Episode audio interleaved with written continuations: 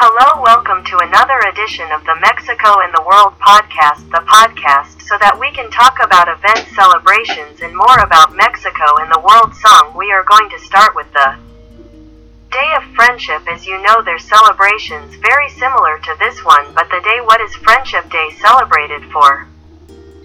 It is the 1st of August. Even in some other countries, other commemorations are celebrated on other days of the year, but this helps us remember the importance of friendship. And we have certain curiosities on this occasion. We are going to start with what is National Mountaineering Day, celebrated in the United States for all those who like this sport. Here is National Mountaineering Day. It is also among the curiosities that I mentioned to you the day you found the four leaf clover.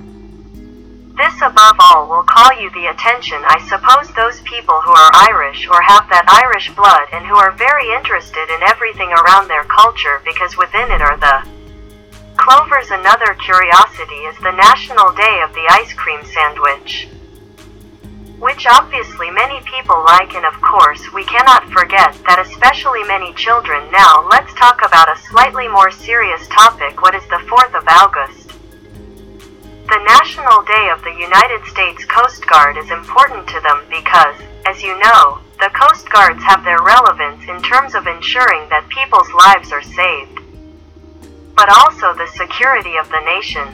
That is why the functions of the Coast Guard are very important. The Coast Guard, how he tells them about security, for example. They prevent criminals from invading, that there are no pirates, that they don't introduce illegal things, for example, and how he told them about rescue issues. They are there and help when there is someone who is at risk of drowning or when a boat sinks because of things like that. It is very important both in the United States and around the world you are. Coast Guards who support your country and to the population so that we all have security. Another curiosity is that the National Chocolate Chip Cookie is celebrated. I imagine that many like it and also especially as we discussed with him with the National Day of the Ice Cream Sandwich also to many children love chocolate chip cookies.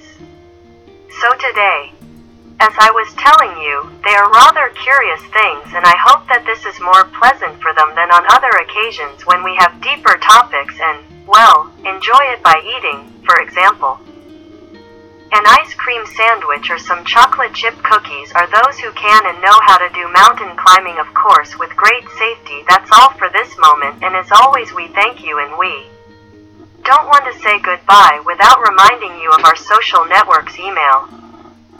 Podcast Mexico in the World at gmail.com, Twitter, at Mexico the World, Facebook. Podcast Mexico the World, YouTube Mexico in the World. Thanks again for listening to us, and we look forward to seeing you in our next edition. Thanks, bye.